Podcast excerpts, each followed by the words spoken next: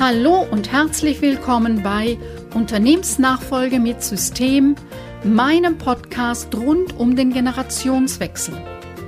Damit du diese anspruchsvolle Herausforderung leichter meisterst, als Best-Ager-Unternehmer oder als Nachfolgerin oder Nachfolger, auch mit einem turbulenten Team und einer lebendigen Unternehmerfamilie. Ich bin Lioba Heinzler und zeige dir, welche Aspekte bei der Nachfolge relevant sind, auch mit unterschiedlichen Vorstellungen über die Zukunft des Unternehmens. Ich hoffe, dass du am Ende dieser Podcast-Folge ein paar neue Denkanregungen hast, die dich und dein Businessleben bereichern. Mein Gast heute ist Dr. Raphael Klesen. Er ist Rechtsanwalt mit dem Schwerpunkt Unternehmensfinanzierung, Erbrecht und Unternehmensnachfolge. Nachfolge ist im Kern ein rechtlicher Gestaltungsprozess. Viele Vorstellungen, Ängste, Sorgen, Wünsche und Erwartungen können meist einfacher auf Basis der rechtlichen Beratung gelöst und geordnet werden. Daher ist die Rechtsberatung in der Nachfolgegestaltung zentraler Pfeiler einer nachhaltigen und einvernehmlichen Lösung in der Familie mit allen Beteiligten. Er begleitet Familien mit unternehmerischem und privatem Vermögen in allen rechtlichen Fragen der Nachfolge. Er sagt dankbar und demütig, dass es ihm bisher immer gelang, die große Runde der Familie zu einem Ergebnis zu begleiten, hinter dem alle Familienmitglieder mit vollem Herzen standen. Wir sprechen darüber, dass es nötig ist, sich über die rechtliche Seite Gedanken zu machen, und zwar auf der Seite des Abgebers, aber auch auf der Seite des Nachfolgers der Nachfolgerin wie er vorgeht, wenn es um eine gemeinsame Vertragsgestaltung geht?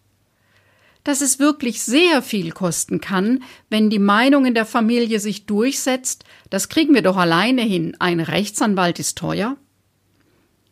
Was ein Unternehmen nachfolgefähig bzw.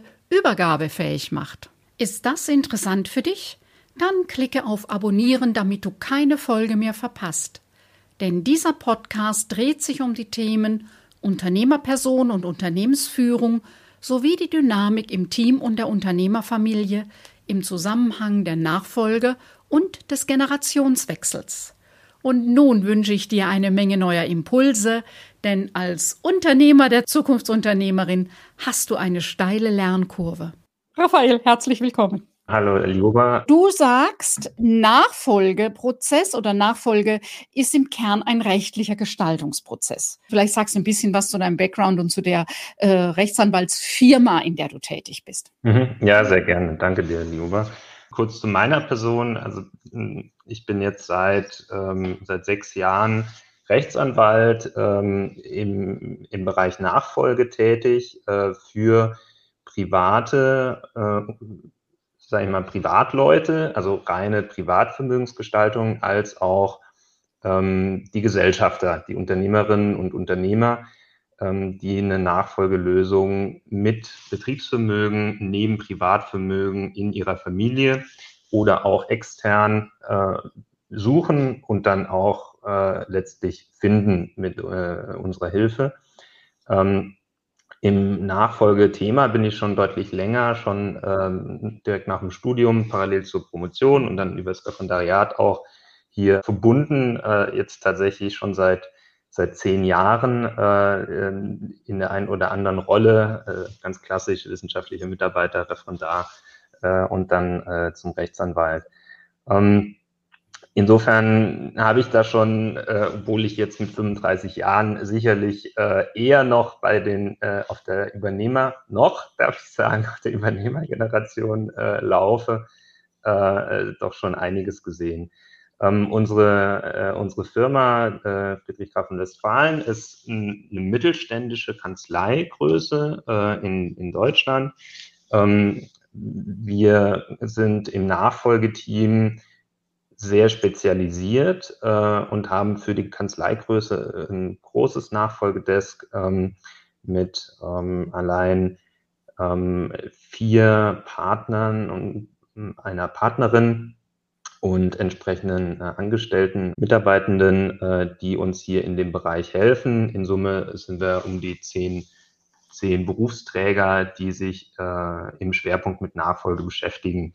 Äh, und zwar im ganzen Spektrum, äh, die externe Nachfolge, also wenn es um den Verkauf geht, äh, was letztlich ja ein Kaufvertrag dann ist am Ende über die Unternehmensanteile, oder auch die interne Nachfolge, wie wir es nennen, innerhalb der Familie, was im Kern ein Schenkungsvertrag am Ende dann darstellt.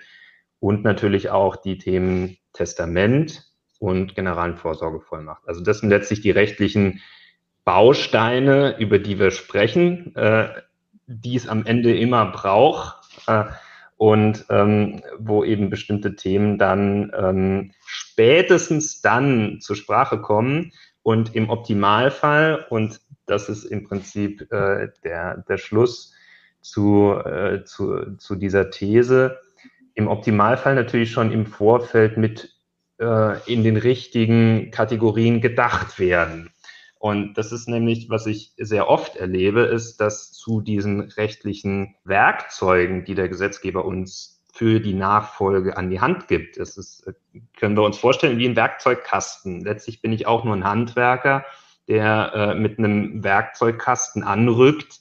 Ähm, und ich kann halt bestimmte Werkzeuge einsetzen für bestimmte Situationen und Konstrukte ähm, oder halt andere und einige passen und bei äh, den besten gibt es dann vielleicht keine Risiken äh, und so arbeiten wir natürlich.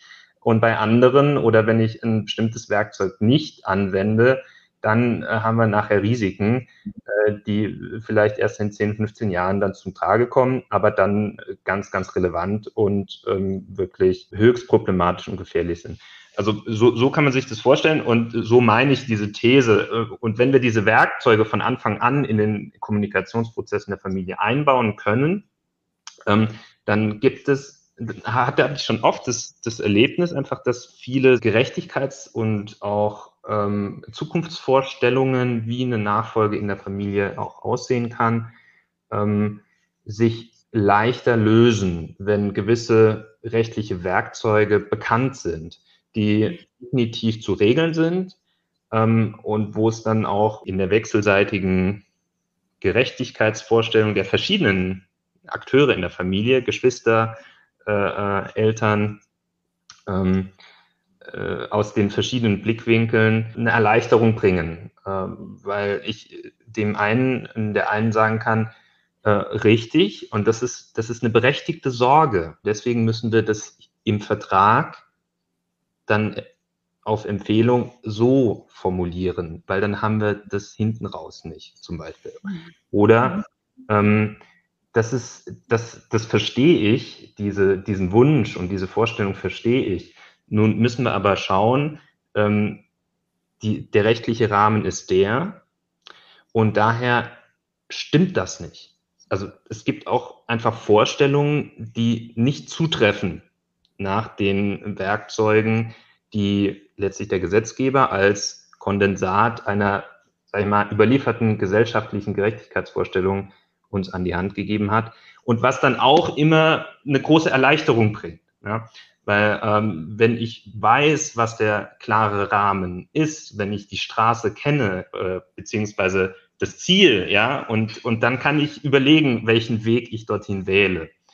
Und ähm, insofern, das sind diese rechtlichen Werkzeuge, der rechtliche Werkzeugkoffer, ähm, wenn der im, im, äh, im Gestaltungsprozess relativ früh bekannt wird, dann ist es eine tolle Sache. Ne? Also mhm. damit kann viel ähm, aufgeklärt und gerade im emotionalen und in dem, in dem Thema Gerechtigkeitsvorstellung in der Nachfolge ähm, viel vereinfacht werden. Wenn man eben an dem Punkt, was du beschrieben hast, ich sag mal salopp schludert, sich nicht die Zeit nimmt, vielleicht auch nicht die entsprechende fachliche Expertise hat, dann kommen solche Fragestellungen, ich lese die mal gerade vor, äh, auf die Frage, was sind momentan unsere größten Herausforderungen? Und dann schreibt jemand, obwohl wir bereits die Nachfolge für uns vorbereiten, gibt es immer noch gravierende familiäre Auseinandersetzungen mit den alten Abgebern. Also die mittlere Generation schreibt, für die nächste Generation möchte ich durch angemessene Rahmenbedingungen solchen Familienstreit auf jeden Fall vermeiden. Man kann viele Dinge ausschalten, ähm, im Vorfeld, indem man schon mal als erstes drüber spricht, was sind denn die unterschiedlichen Vorstellungen, wer, so, äh, und dann unterschiedliche Konstellationen überlegt, was kann passieren, wie ist das jetzt bei dir? Du sagst ja, dein Ziel ist nachhaltige, einvernehmliche Lösung in der Familie mit allen Beteiligten. Wie gehst du da dran? Wie machst mhm. du das? Ja, äh, letztlich genauso. Mein Ansatzpunkt sind am Ende immer die Punkte, ich habe immer den Vertrag im Kopf. Ja? Und das ist sozusagen das Ziel. Den mhm. Vertrag unterschreibt nachher die ganze Familie, alle Geschwister bitte. Mhm. Ganz wichtig. Ja? Und auch bitte in einem Termin, dass nicht irgendwo einer äh, dann gerade in Berlin das nachgenehmigen soll, der dann zwischendurch vielleicht doch nochmal zum Rechtsanwalt ist äh, und das mal prüfen lässt und gar nicht eingebunden war, dann bleibt das nämlich in der Luft hängen. Hatte ich alles schon. So, also äh, das, das ist sozusagen das Raster, was hinten im Kopf ist. Und das ist das Ziel. Und in diesem Vertrag ähm, regele ich meine Zielvorstellungen und die Kommunikation ab. Und da ist ein wichtiger Punkt, die Übergebergeneration soll die in irgendeiner Art und Weise noch versorgt werden. Ja, das ist oft ein Thema.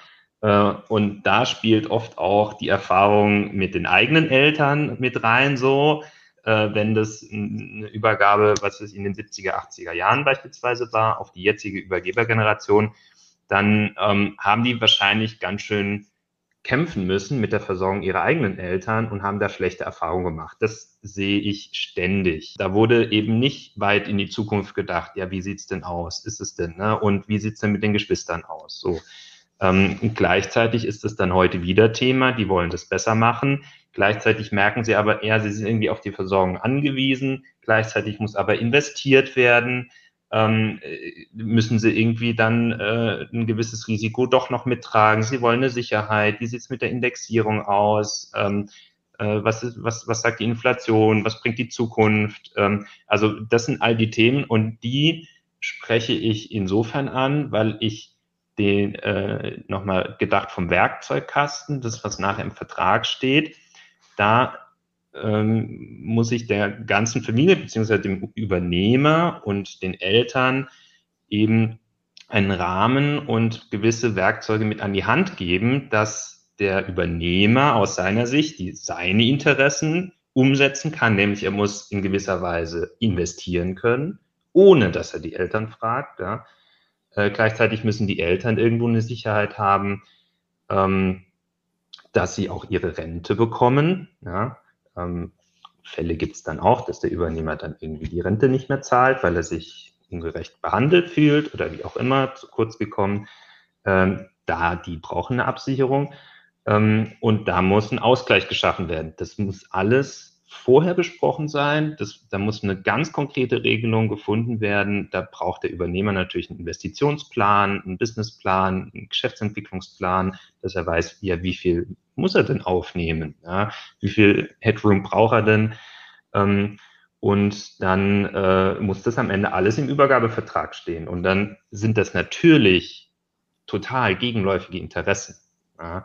Und das muss transparent, offen diskutiert werden. Das Programm geht gleich weiter. Möchtest du zwischen den Podcast-Folgen kostenlos die interessantesten Beiträge, Tools und Inspirationen erhalten, mit denen du dein Unternehmen und deine eigene berufliche Entwicklung besser steuern kannst? Jeden zweiten Donnerstag erhältst du geballte Impulse für dein Business per E-Mail. Lass dich immer wieder positiv überraschen.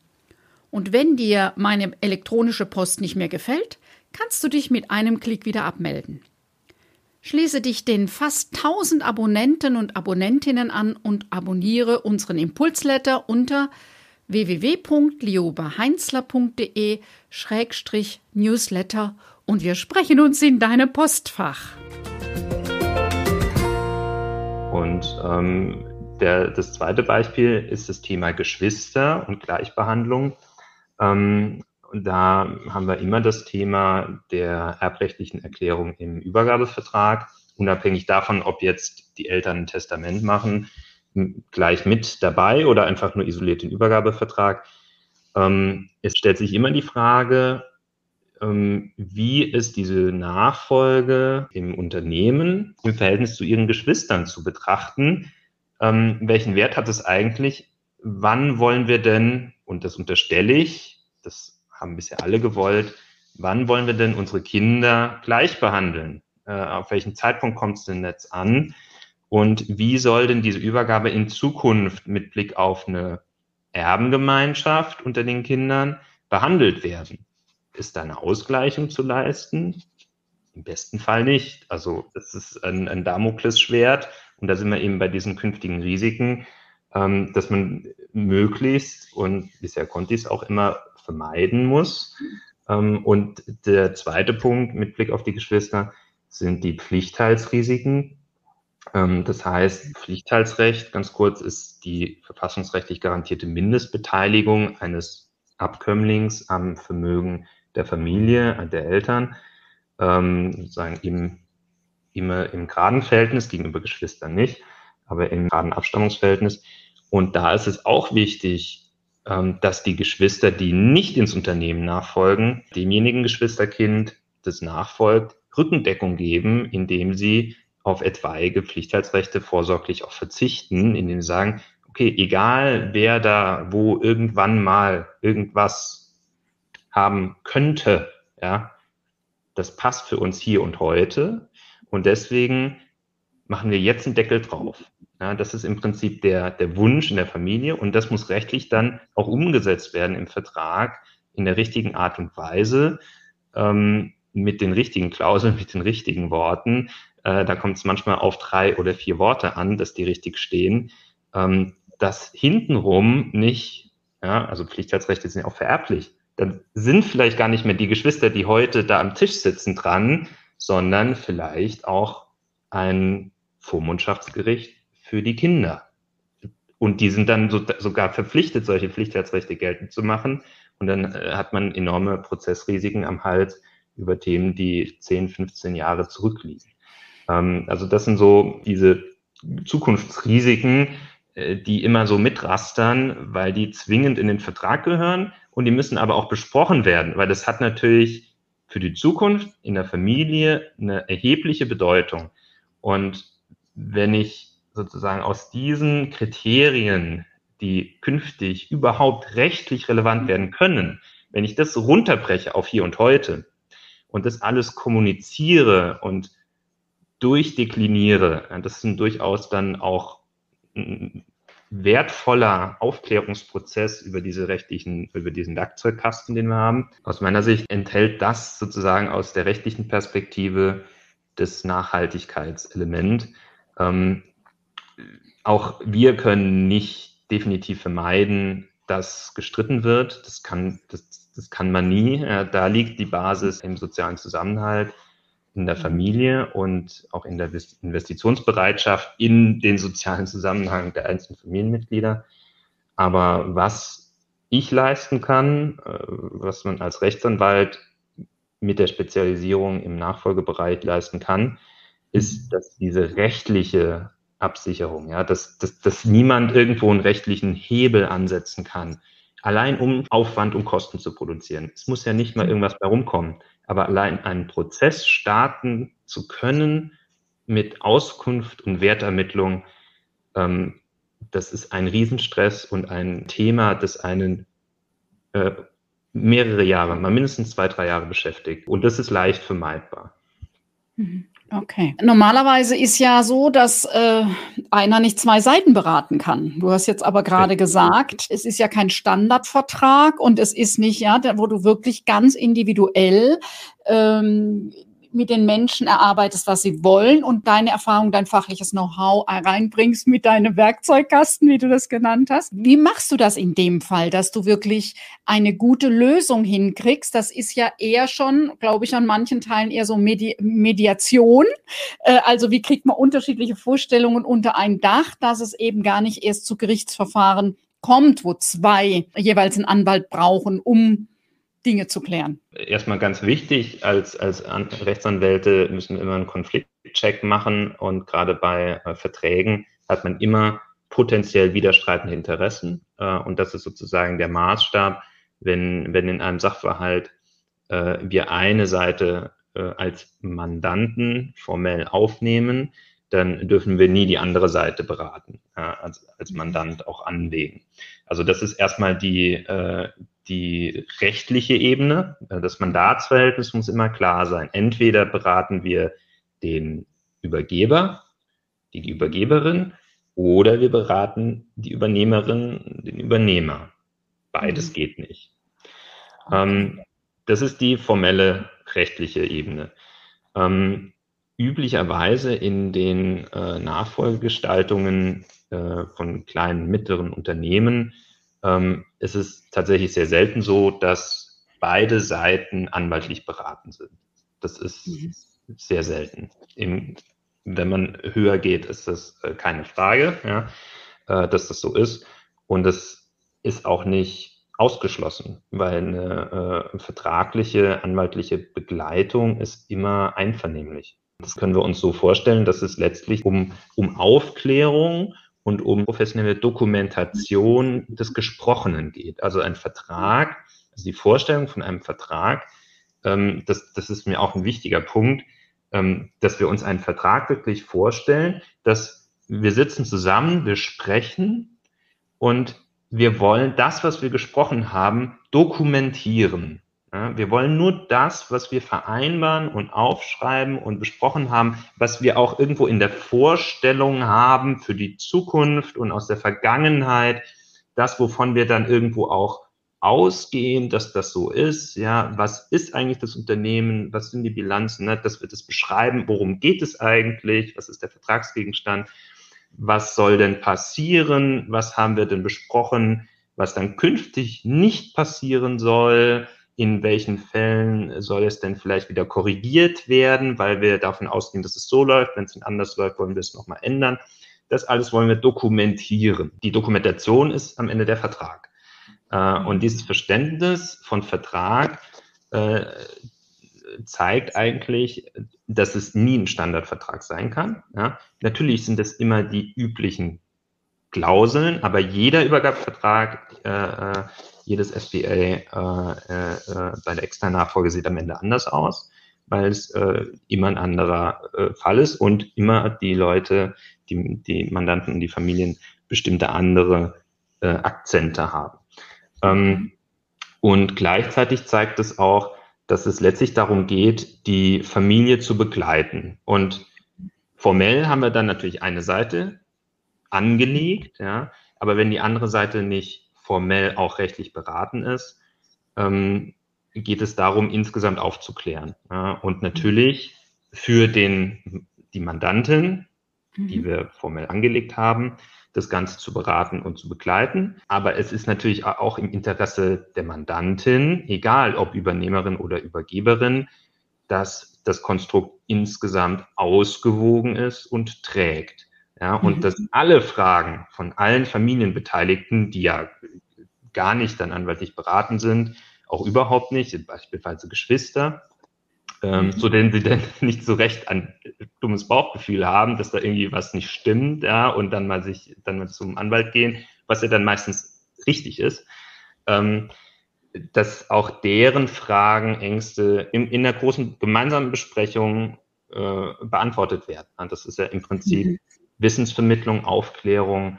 Äh, und da geht es nicht um ein Gegeneinander, sondern immer nur um ein Miteinander. Okay. Ähm, wenn du das so erzählst, denke ich, ja, es hat Anteile von Familienverfassung, ja, da mhm. miteinander Regelungen zu finden. Äh, dein Blick ist eben speziell auf die Nachfolge hin. Eine Familienverfassung kann ich ja auch machen, ohne dass eine, Na also nach der Nachfolge ja. oder weit, also irgendwann zu sagen, okay, wie wollen wir als Familie eine Firma leiten? Welche Grundsätze, Regeln und so weiter? Stimmt?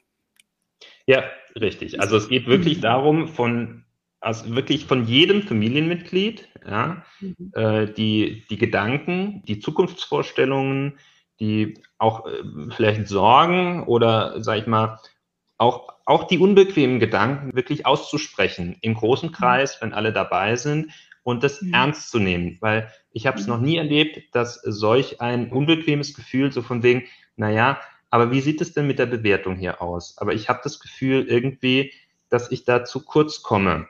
Da mhm. ist in allen Fällen ist da was dran. Zumindest ist es aufzuklären und zu erklären, wie denn dann diese Bewertungen äh, zustande kommt und wie das in dem Verhältnis steht, damit sozusagen zumindest auch Akzeptanz dann geschaffen wird und an dieses Gefühl der Übervorteilung äh, die Akzeptanz und die Unterstützung kommt. Ja. Mhm. Ähm, also insofern ist das, äh, das, ist, das, das ist diese Idee der gemeinsamen Verfassung in der Familie, dass man in diesem Prozess alle Familienmitglieder, auch relativ unbeteiligte Geschwister, die an der Seitenlinie nur ihr Okay geben durch einen gegenständlich beschränkten Pflichtheitsverzicht äh, und halt mit unterschreiben, äh, das ist extrem wichtig, dass die mit mhm. dabei sind. Und wenn es dort Gedanken, Ängste oder auch Anregungen gibt, dass man die hört und aufnimmt und die mhm. bearbeitet auch. Wann ist der richtige Zeitpunkt, um sich mit dir in Verbindung zu setzen? Was mir immer wieder auffällt, ist, dass einfach äh, die Dauer in der Regel unterschätzt wird. Also erstmal, wie viel Zeit man braucht, bis man jemanden findet, dann klappt es vielleicht nicht, muss man nochmal nach jemand anderem gucken und dann so die ersten Dinge einstehen. So, an welchem Punkt setzt man sich am besten mit dir in Verbindung? Ähm, das ist ganz unterschiedlich. Also die Nachfolgeberatungen dauern tatsächlich in der Regel ein bis anderthalb Jahre. Ähm, mhm. In Ausnahmefällen auch länger. Äh, das kann aber auch gut sein. Das ist auch dann der, sage ich mal, Familiendynamik oder auch der Belastung auch in der Familie der äh, einzelnen Familienangehörigen geschuldet, dass es auch länger gehen kann. Ähm, das ist gar kein Drama. Kann durchaus ein längerer Prozess sein. Ähm, wenn es dann kon konkret wird, wenn es eine Vorstellung gibt, spätestens dann, wenn man irgendwie überlegt, ah, ich muss da jetzt mal was machen und ich habe dann eine Idee, ne? ähm, weil eben in dem ganz frühen Stadium auch ob und was und wie die Struktur sein soll, wir mit diesem rechtlichen Werkzeugkoffer relativ viele vom grauen Nebel umhangene Vorstellungen sehr schnell äh, den Vorhang heben können, um viele Fragen, die einem so im Kopf rumschwirren, sehr schnell schon in, in einem ersten Besprechungstermin beispielsweise zu beantworten. Ja, also das erlebe ich ganz oft, dass sich die Übergeberinnen relativ lange das so mit sich herumtragen. Wenn man Dinge länger liegen hat, dann nerven sie irgendwann. Äh, also das zum einen, aber darüber hinaus auch eine gewisse Belastung daher kommt, dass äh, so dieser rechtliche Werkzeugkasten natürlich nicht bekannt ist und der vereinfacht vieles. Ne? Mhm. Und ähm, das ist so ein, so ein Punkt, wo ich, äh, wo, wo ich sehe, dass ich einen großen Mehrwert äh, ohne großen Aufwand vor allem äh, bieten kann. Ähm, mhm. Und auch überhaupt die Frage so, ah ja, äh, gehe ich denn jetzt in eine Transaktion? Äh, und wie mhm. sieht die aus? Manchmal ist das Ergebnis, nee, jetzt nicht. Ähm, wir machen vielleicht einfach nur jetzt genau Vorsorgevollmacht, kleines Testament, mit dem wir das absichern für den Notfall und dann in fünf Jahren beispielsweise. Ja. Ähm, da ist vieles denkbar. Und das andere sind Themen, äh, wo beispielsweise über, über einen Steuerberater auch ähm, dann, dann Empfehlungen kommen, äh, der schon Sachen vorstrukturiert hat. Ähm, und äh, vorüberlegt hat mit der Familie, dass man, dass man damit reinkommt. Oder wenn ein Familienmitglied, auch beispielsweise die Übernehmerin ja, oder die potenzielle Übernehmerin äh, irgendwo ein, ein, Gefühl hat, so ein Drücken, Drängen irgendwo in der Familie ist äh, oder mhm. einfach nur ein paar Fragezeichen sich in der Familie stellen, dass eine Aufklärung gewünscht ist, wo man das Gefühl hat, hm, irgendwie, ich weiß nicht so recht, ähm, ob das so, ne, sollte man vielleicht, sollte man nicht. Und da auch gerne von der Übernehmergeneration. Oft mhm. erlebe ich das äh, als sehr, sehr hilfreich, weil ähm, ne, wenn Papa es gut meint, ähm, als, als Stichwort nochmal, ähm, jeder ist ja auch nur in seiner Haut drin. Ja? Und das mhm. fällt vielen auch einfach nicht leicht ähm, zu akzeptieren, dass die Übergabe schon ansteht. Ja? Also das ist so ein fließender Prozess, diese Jahre gehen so schnell ins Land. Und deswegen ist es auch oft sehr hilfreich, wenn von der nächsten Generation Anregungen kommen. Und ich habe es auch noch nie erlebt, dass das irgendwie abgeblockt worden wäre, wenn man das dann in einen gemeinsamen Kommunikationsprozess äh, überleitet und alle mitnimmt. Im Zweifel tut man der ganzen Familie damit einen großen Gefallen, hier Anregungen zu bringen und Anstöße zu geben. Wenn ich dir so zuhöre, denke ich, ja, es geht um Klarheit. Ja, ja. es geht darum zu klären, wollen wir es links rum oder rechts rum, wer will hier eigentlich was? Und wenn mal alles auf dem Tisch liegt, dann kann man das leichter sortieren und nochmal gucken und manchmal, wenn, solange das in meinem eigenen Kopf ist, da höre ich mal das von dem einen und so, da kriege ich das gar nicht sortiert. Mit jemand Neutralem äh, kriege ich das sortiert und jeder, der eine Familie hat, weiß, dass es so Tabus gibt, über die redet man nicht und so. Also ähm, genau. Das heißt, ich kann, also was ich bei vielen kleinen und mittleren, kleineren, mittleren erlebe, ist, es gibt auch so eine Scheu, jetzt sich an einen Rechtsanwalt zu wenden. Und ähm, äh, das kriegen wir doch alleine hin. Der kostet ja schließlich auch viel Geld und so. Wo ich dann immer rate und sage, ähm, wenn es nicht gut läuft, kostet es nachher viel mehr Nerven und viel mehr Geld als ein paar Beratungsstunden mit dir oder dann oder und ein Workshop oder ich weiß nicht, ne, wahrscheinlich werden machst du das dann in bestimmten Abständen. Jeder lässt sich nochmal durch den Kopf gehen, man trägt es wieder zusammen. Genau. Das klingt immer so ein bisschen abgedroschen, aber es ist tatsächlich echt so und ähm, ich, ich nenne es ein bisschen liebevoll Reparaturmandate mhm. äh, wo ich im Prinzip erst hinterher reinkomme.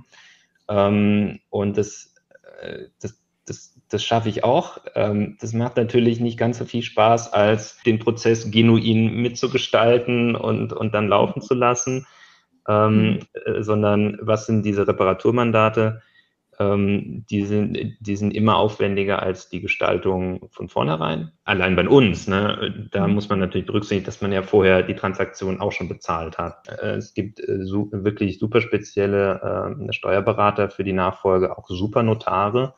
Ähm, nur das ist einfach rein empirisch jetzt bei mir persönlich. Ähm, äh, sind, sind die Reparaturmandate ähm, leider Fälle, in denen sozusagen der allgemeine Steuerberater, der nicht spezialisiert ist auf Nachfolge, dann halt äh, schnell mal hier den Notar, ähm, der natürlich auch immer Übergabeverträge und äh, Testamente beurkundet, ähm, aber eben nicht die Beratung insgesamt über alles, was passiert ist und die ganze Familie und die ganze Historie sich anschaut. Notare machen eben Transaktionen, eine Urkunde und dann die nächste. Ähm, also das ist überhaupt gar nicht böse gemeint und die Struktur ist eine solche, dass eben gerade kein Berater, keine Beraterin sich die Zeit genommen hat, diesen Kommunikationsprozess gründlich mit allen Beteiligten zu machen. Raphael, es ist ja so, wie ich das eben gesagt habe, es kann auch nicht jeder. Das ist eine eigene äh, Profession auch, dass wirklich sehr widersprechende äh, Vorstellungen und Aussagen in einem Raum benannt werden, ja. Ähm, so, wer gut Steuern beraten kann, heißt noch lange nicht, dass er die Dynamik in einer Unternehmerfamilie handeln kann, ja. Ähm, so, was mache ich denn, wenn es entweder sehr italienisch wird? Und äh, oder was mache ich, wenn das große Schweigen ist? Da muss ich jetzt nochmal ein Plädoyer, das heißt auch nicht, wir können über alles reden. Es sind ja nicht allein die Worte, sondern ist es auch das, kann ich wirklich das, was in mir ist und was ich denke, auch transparent machen? Wird es von dem, der dieses Gespräch moderiert, bewertet, abgewertet, nicht ernst genommen? Du hast eben gesagt, ich nehme jede Aussage ernst. Was ich immer so, wo ich zwischendurch denke, Leute, ist ja nicht mein Fachgebiet, ja, das kriege ich eher so am Rand mit. Ich sage das dann auch und jetzt in aller Öffentlichkeit äh, Papa meint es gut. Ja, der will alles das Bestmögliche für die Familie und auch für die Firma. Äh, aber guckt ganz genau hin und guckt nochmal, ein Standardvertrag ist an dem Punkt nicht das Richtige und ähm, sucht euch jemanden, der sowas öfters macht und genau, das war so meine Absicht hier, denn zum Beispiel nur bei einem ich sage jetzt mal, popeligen Arbeitsvertrag bei einem Arbeitgeber gucke ich ja auch genau hin. Und so ein Nachfolgevertrag hat ja viel, viel größere, weitreichendere Auswirkungen. Also da wirklich auch zu wissen, was ich unterschreibe und was da drin steht. Das Programm geht gleich weiter. Möchtest du zwischen den Podcast-Folgen kostenlos die interessantesten Beiträge, Tools und Inspirationen erhalten? Mit denen du dein Unternehmen und deine eigene berufliche Entwicklung besser steuern kannst? Jeden zweiten Donnerstag erhältst du geballte Impulse für dein Business per E-Mail. Lass dich immer wieder positiv überraschen. Und wenn dir meine elektronische Post nicht mehr gefällt, kannst du dich mit einem Klick wieder abmelden.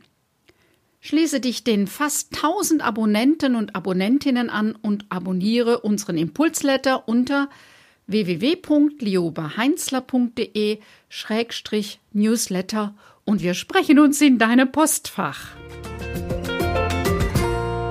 Eine Sache hatte ich noch, die Übergabefähigkeit. Der Vater war ein Einzelunternehmen, starb innerhalb von wenigen Tagen und das war für die übernehmende Tochter schon mal ein ganz schön dickes Brett, bis alle Verträge dann auf sie übertragen waren.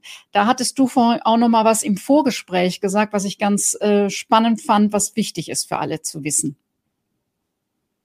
Mhm. Ja, äh, das betrifft äh, die Entkopplung, äh, die Entkopplung des Unternehmens von der Person des, des Inhabers. Da gibt es zwei ganz wichtige Säulen. Das ist die operative Entkopplung, das, das Know-how, das, die, das Prozess-Know-how, das Steuerungs-Know-how ähm, und auch das Kunden-Know-how, letztlich operativ das Geschäftsführungs-Know-how ähm, geteilt und übergeben wird. Ähm, das kann völlig unabhängig äh, von der rechtlichen Nachfolge auf der Inhaberebene, also auf der Gesellschafterebene passieren und sollte auch im Vorfeld passieren. Ähm, kann auch gleichzeitig passieren, im Optimalfall im Vorfeld. Oder man ist sowieso schon in der Situation, dass man eine Fremdgeschäftsführung zumindest teilweise, ja, dass man sich Geschäftsführung teilt, ja, das ist im Prinzip diese Säule äh, operative Entkopplung. Ähm, und die andere Säule ist die rechtliche Entkopplung. Wenn ich natürlich Einzelunternehmer bin, äh, als EK äh, oder wenn es mehrere Gesellschafter äh, sind, allgemein in einer Personengesellschaft unterwegs bin, habe ich immer die äh, Verbindung mit der Person und äh, so dass alle Verträge auch letztlich gerade beim Einzelunternehmen äh, mit der Person geschlossen sind. Und äh, das führt bei der Nachfolge, wenn es dann tatsächlich auch zu einem Todesfall kommt, haben wir äh, den Service des Gesetzes der Generalsukzession. Das heißt, es geht schon automatisch alles über. Ja? Ähm, aber es muss dann irgendwie alles auch umgeschrieben werden. Und vor allem, wenn es dann eine Erbengemeinschaft ist, stellt sich die Frage, naja, äh, was ist denn da jetzt? Und dann äh, müssen plötzlich alle mitsprechen. Das ist so der Worst Case, äh, den man sich vorstellen kann. Und deswegen ist die rechtliche Entkopplung wichtig, dass man von der natürlichen Person auf die juristische Person, wie wir das nennen, als Fiktion. Und da haben wir eben äh, die Kapitalgesellschaften GmbH oder äh, die äh, GmbH und KKG, wo man das in einer äh, selbstständigen äh, Personengesellschaft dann äh, übertragen können. Also das in der Vorbereitung zu schaffen, das erleichtert dann vieles äh, im Nachfolgeprozess. Und dann kann man natürlich nochmal, wenn man dann wirklich äh, professionalisiert und optimiert, nochmal mit Blick auf Kosten und die nächste Nachfolge an die Einheitsgesellschaft denken, Einheits GmbH und KKG. Ähm, mhm. Da sind wir dann schon in einem Bereich, ähm, wo man sagt, cool, das ist eine sehr schöne äh, Rechtsform für eine auch langfristig gedachte Familiengesellschaft. Wenn Übergabe an zwei Kinder, äh, worauf ist besonders zu achten? Das ist im Prinzip, wenn beide im Unternehmen nachfolgen, dann ähm, stellt sich immer die Frage nach dem Binnenverhältnis, ähm, wie die sich untereinander abstimmen sollen. Auf allen rechtlichen Ebenen, also sowohl in der operationalen Geschäftsführungsebene auf der Gesellschafterinnen-Ebene und die beiden sich auch nochmal wechselseitig bevollmächtigen, ja, dass die beiden sich auch immer nochmal vertreten können. Ähm, dadurch produziert man so eine gewisse gegenseitige Abhängigkeit auf der rechtlichen Ebene, was dann auf der sozialen Ebene ähm, die Geschwister dazu zwingt, ja, oder wechselseitig die Motivationslage schafft, miteinander zu sprechen, im Austausch zu sein und auch immer zu schauen, was der andere macht. Ja.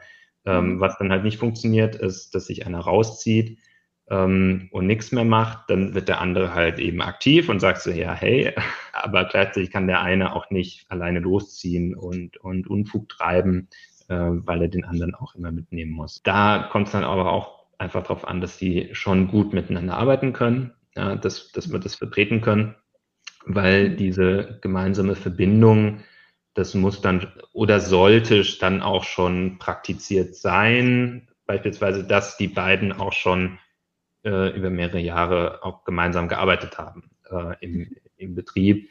So, so war das bisher immer, dass das im Prinzip schon ein eingespieltes Team war.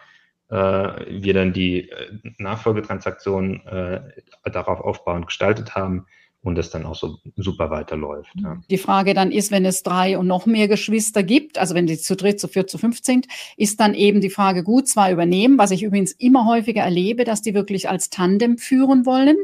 Ähm, und dann ist eben die Frage, wie wird das, wie ist das mit dem Erbe, mit dem Eigentum, wie wird das dann nochmal geregelt zwischen denen, die ins operative Geschäft einsteigen, die Firma übernehmen und wie ist das mit dem anderen? Aber das hm. äh, auch gibt keinen Standardvertrag, man muss miteinander reden und eine Lösung finden. Ja, also ganz allgemein ähm, kann man dazu sagen, wenn es einen Betrieb gibt, der, sag ich mal, so werthaltig ist, ja, und solche Erträge abwirft, dass man auch nicht operativ beteiligte Geschwisterkinder mit beteiligen kann. Ja? Mhm. Dass, dass die da äh, eine Motivationslage haben zu sehen, ah ja, cool, ich habe da eine An einen Anteil am Familienunternehmen, da kommt jährlich ein schöner Ertrag raus, ja, ich mache da nichts, das ist wunderbar.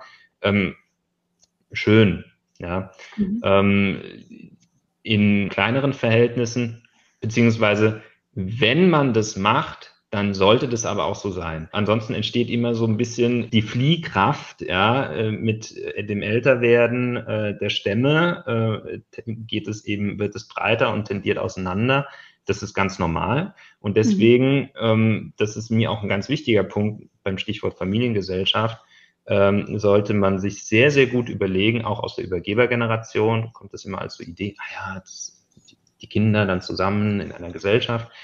Ähm, das entwickelt sich auseinander und aus Sicht der Kinder ist es vielleicht interessanter, nicht einen Gesellschaftsanteil zu haben, wo im Jahr 1000 Euro bei rumkommt, sondern äh, eben irgendwo 400.000 Euro auf der Kante. Damit kann ich was machen. Mit dem Gesellschaftsanteil kann ich nichts machen. Ich kann irgendwann kündigen und dann ist das Bohai groß, dann fliegt es auseinander.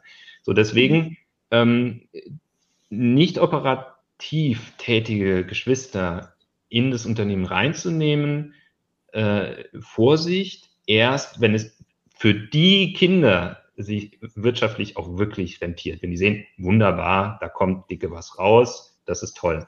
Ansonsten würde ich eher dazu tendieren, die operativ Tätigen ins Unternehmen und die mhm. anderen im Privatvermögen nach, nachfolgen zu lassen, auszugleichen oder eben äh, über Versorgungszahlungen äh, über die Ecke dann den Ausgleich zu, zu, schaffen für das Privatvermögen, damit bei den Geschäftsführerinnen und den Gesellschafterinnen nicht der Eindruck entsteht, nicht jetzt, nicht in fünf Jahren, aber vielleicht in zehn oder 15 Jahren, irgendwie schaffe ich hier für meine Geschwister mit.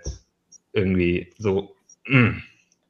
Also wenn es in Stämmen gedacht wird, dann braucht es etwas, was die Stämme verbindet in den Generationen. Ja. Also da brauche ich nochmal ein anderes Konzept. Also die rechtliche ist ge geklärt. Jetzt geht es um die innere, um die Beziehungen, um das Innen-Binnen-Verhältnis. Ja. Identifiziere ich mich noch damit, ja. ähm, mit dem Ganzen. Und dann braucht es einen anderen Ansatz. Und äh, ja, die Menschen müssen sich kennen und dann kann es funktionieren. Ist es sinnvoll, eine GmbH und KKG schlanker zu machen? Wenn ja, wie gehe ich davor? Ich habe die leichte Ahnung, das ist eine schöne Frage, aber da müsstest du mehr dazu wissen. Schlank äh, ist ja immer so die Frage, äh, was damit gemeint ist.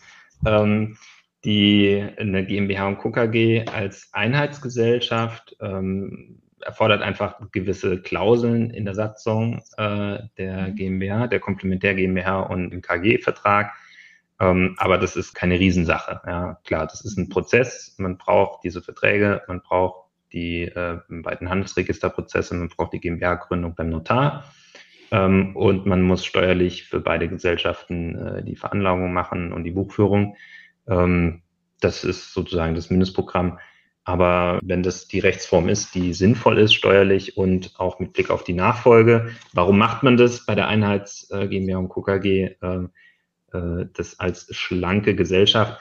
Äh, die Einheits GmbH KKG, da gehört die GmbH der KG selbst. Ja? Also die Geschäftsführerin ist ja die GmbH, die Komplementärin, und die gehört der Kommanditgesellschaft selbst, hängt im Prinzip unter der KG. Und eine KG ist eine Personengesellschaft und einen KG-Anteil kann ich mit rein schriftlichem Vertrag übertragen. Das heißt, ich setze es einmal auf, muss natürlich für die GmbH zum Notar, zur Notarin. Und dann kann ich immer per schriftlichem Vertrag, der natürlich auch professionell vorbereitet sein sollte, äh, Übergaben machen, so wie ich es gerade möchte und ja, dann natürlich mit deutlich günstigeren Transaktionskosten, ähm, weil wir als Rechtsanwälte nicht gezwungen sind, nach dem Gegenstandswert abzurechnen, sondern üblicherweise einfach die Beratungszeit berechnen, mhm. anders als die Notare das müssen. Die Geschäftsführung der Firma ist mein Noch-Ehemann. Er ist 75 Jahre alt. Ähm, und kann nicht loslassen. Es deutet viel auf eine Demenzerkrankung hin. Notartermine zur Übergabe werden seit fast einem Jahr verschoben. Ich sage jetzt mal, was äh, äh so Ende 50, um die 60 rum, auch wegen der Banken, sollte man schon mal überlegen, wie geht's weiter. Ich bin gerade 60 geworden. Ich weiß, man ist in dem Alter nicht alt. Zumindest denke ich das. Das ist ja immer so ein Jahr um das nächste, wo man das Projekt noch, ich kann doch jetzt nicht, ich kann den doch nicht hängen lassen mit dem. Und jetzt ist die Krise und jetzt ist das und so. Es gibt ja immer einen guten Grund, es nochmal um ein Jahr zu verschieben. Im Gegensatz zum Angestelltenverhältnis, da ist halt mal dann irgendwann der Cut. Gibt es den Korb und dann darf man nur noch zum Rentnertreffen kommen. Das ist beim Unternehmer anders. Sowas kann natürlich passieren, dass dann jemand ernsthaft krank ist. Es ist nichts geregelt ich habe meine Information aus Familienzusammenhängen ist, bei Demenz sind Unterschriften auch schwierig. Äh, richtig. Demenz äh, stellt dann immer die Frage der Geschäftsfähigkeit äh, und ähm, eine Willenserklärung eines Geschäftsfähigen ist, äh, Geschäftsunfähigen ist nichtig. Ähm, da ist dann nichts mehr zu tun. Da kann man dann über die Betreuung arbeiten. Deswegen, ähm, der Zustand sollte dringlichst vermieden werden. Ja, ähm, wir können äh, sehr gerne und jedes Notariat hat Generalvorsorgevollmachten in der Schublade, die äh, ausreichend sind.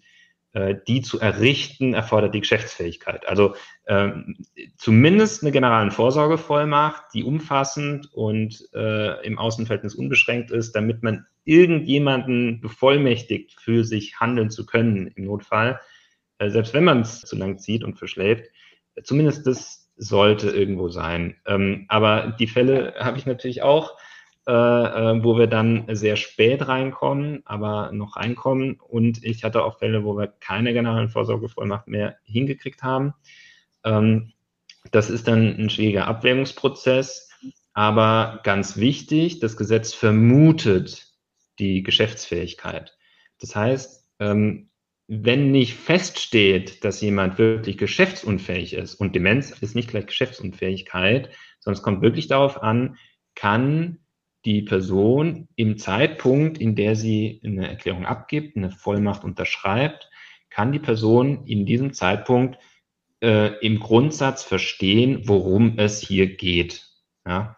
Und ähm, da, das ist, das ist mir auch wichtig, äh, gerade wenn sowas sich entwickelt, man merkt, hm, ähm, dann höchste Zeit, zumindest eine Vollmacht zu machen, ja, und auch notariell beurkundet, im besten Fall zumindest notariell Unterschriften beglaubigt. Ja. Ähm, beurkundet ist noch besser, wenn man dann auch das Gespräch mit der Notarin, mit dem Notar hat, auch die Dokumentation der Beratung etc. Das ist der beste Fall halt zumindest eine Unterschriftenbeglaubigung, ähm, um dann äh, noch handlungsfähig zu sein, sollte sich der Zustand dann deutlich verschlechtern. Ja. Mhm. Ähm, und auch Notfalltestamente äh, auch vorbereiten, sollte sich der Zustand irgendwie relativ schnell verschlechtern, dass zumindest kein Worst Case eintritt. Und die gibt es nun mal leider äh, weil sich der Gesetzgeber für den Standard F-Fall, der halt in 95 Prozent der Fälle richtig ist, ja, eine Systematik überlegt hat, die aber für äh, Betriebsvermögen in Familien eigentlich nie gut sind. Das, das passt eigentlich nie richtig, ähm, weil das halt nicht der 95-Prozent-Fall ist, ähm, obwohl es viele gibt. Aber äh, bei den meisten Menschen äh, gibt es eben kein Betriebsvermögen.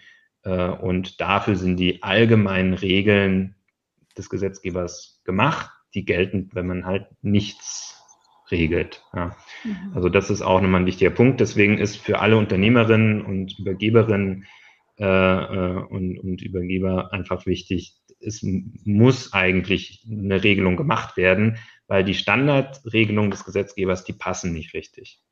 Weil man eben nicht der 95-Prozent-Fall in der Gesellschaft ist. Mhm. Mhm. Okay. Okay, eigentlich lange vor der Übergabe, eigentlich ähm, braucht es eine andere Regelung, dass eben ähm, eine, eine Vorsorgevollmacht, eine spezielle für den Betrieb vorliegt. Und ja. Raphael, ich danke dir ganz herzlich für alle die Einblicke in dein Fachgebiet, für die Ausführungen, für die Darstellung.